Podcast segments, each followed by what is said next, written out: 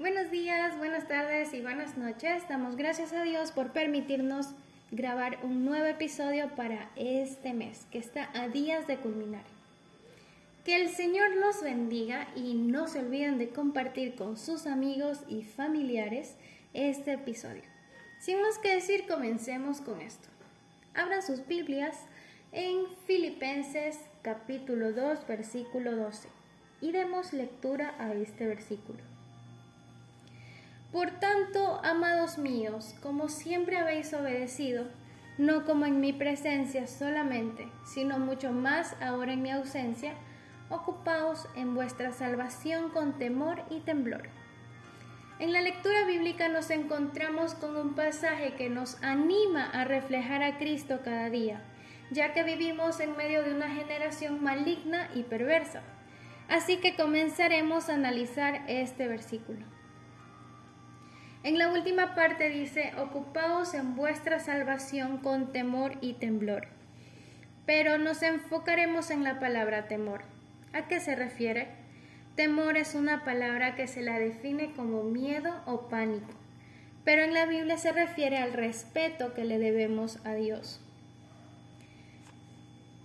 Ahora, ¿por qué hay un tipo de advertencia en este versículo? Cuando dice, ocupaos en vuestra salvación. ¿Acaso la salvación se pierde? Son muchas preguntas, pero resolveremos cada una de ellas con base en la palabra y ejemplos. Esta es una de las preguntas que siempre se hacen muchos cristianos y siempre terminan en discusión. Recuerden que la palabra de Dios no es para entrar en conflicto. Solo los que estamos en la verdad la defendemos. Algunos dicen que sí y otros que no, pero sin base bíblica. En la Biblia no te dice exactamente o específicamente la salvación se pierde, pero si escudriñas la palabra encontrarás que hay respuesta para esto. Bueno, querido hermano, joven, la salvación sí se pierde. Ojo, cuando nosotros la descuidamos. Pero aquí es donde entra la confusión de las personas. Más adelante te digo por qué. Veamos lo que dice Hebreos capítulo 2 versículos del 1 al 3. Por tanto, es necesario que con más diligencia atendamos a las cosas que hemos oído, no sea que nos deslicemos, porque si la palabra dicha por medio de los ángeles fue firme, y toda transgresión y desobediencia recibió justa retribución, ¿cómo escaparemos nosotros si descuidamos una salvación tan grande, la cual habiendo sido anunciada primeramente por el Señor, nos fue confirmada por los que oyeron. Efesios 2.8 dice, porque por gracia sois salvos por medio de la fe, y esto no de vosotros, pues es don de Dios. Esto funciona de esta manera. Dios, Jesucristo, nosotros.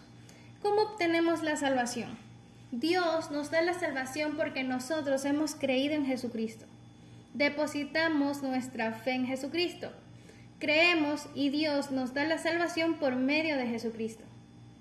No hay que descuidarla. Esto es simple. Dios da la salvación, pero no la quita. Nosotros la descuidamos. Tú y yo.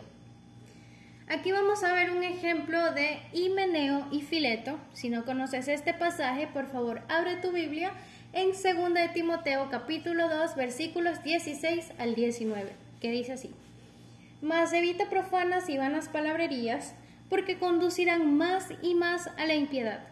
Y su palabra carcomerá como gangrena, de los cuales son Himeneo y Fileto, que se desviaron de la verdad, diciendo que la resurrección ya se efectuó y trastornan la fe de algunos.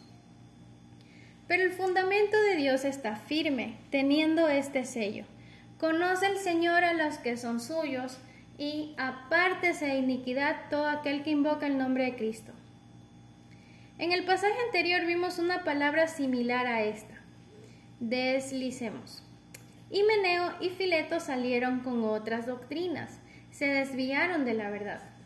En 1 Timoteo capítulo 1 versículos 18 al 20 dice, Este mandamiento, hijo Timoteo, te encargo para que conforme a las profecías que se hicieron antes en cuanto a ti, milites por ellas la buena milicia, manteniendo la fe y buena conciencia, desechando la cual naufragaron en cuanto a la fe algunos, de los cuales son Himeneo y Alejandro, obviamente Himeneo y Fileto y Alejandro, a quienes entregué a Satanás para que aprendan a no blasfemar vemos que no es cuestión de decir soy salvo y listo. Vivo como me da la gana.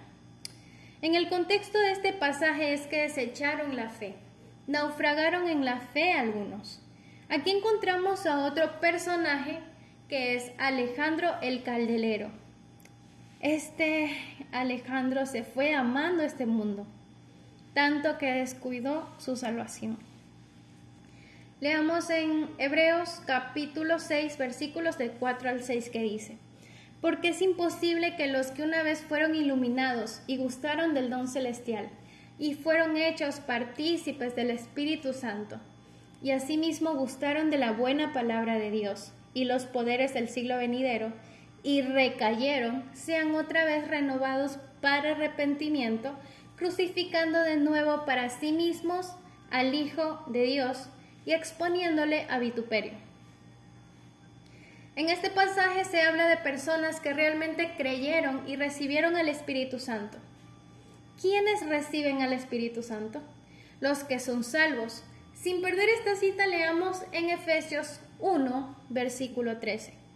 En él también vosotros, habiendo oído la palabra de verdad, el Evangelio de vuestra salvación, y habiendo creído en él, fuisteis sellados con el Espíritu Santo de la promesa. El que cree recibe el Espíritu Santo.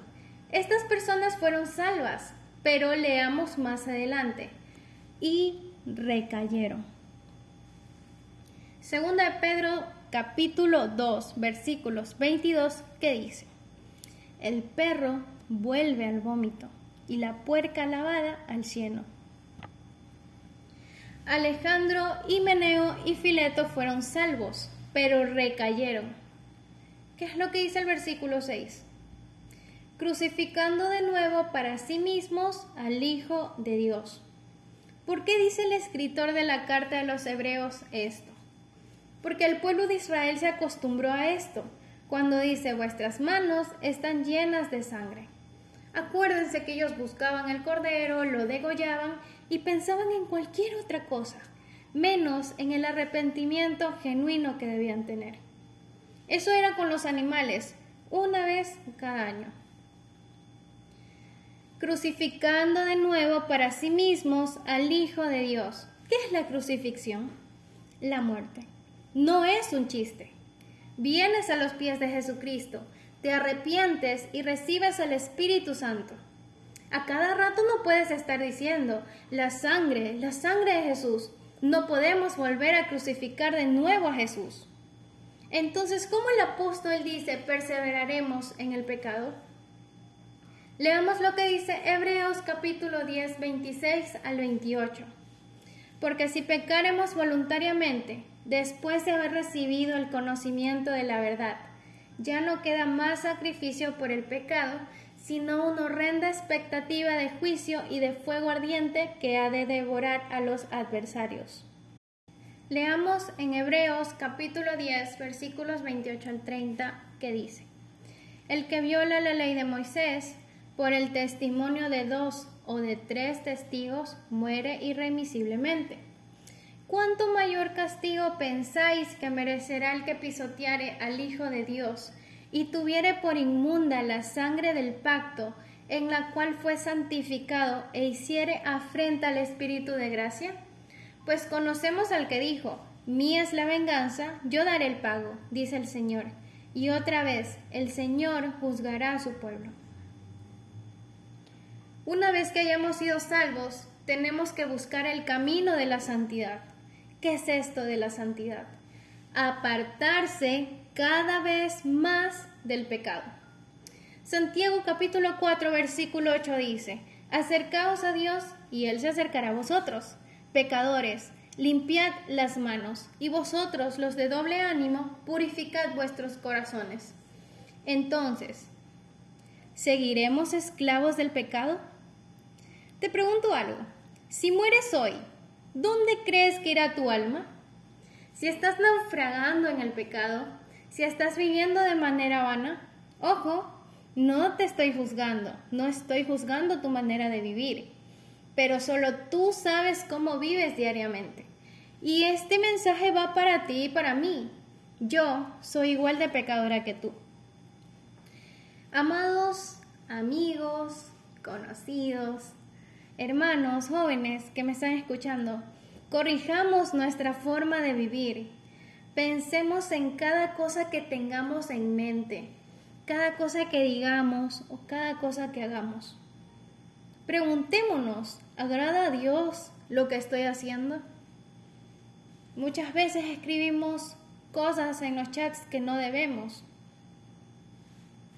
Muchas veces decimos malas palabras en nuestras mentes que nadie escucha, pero las pensamos.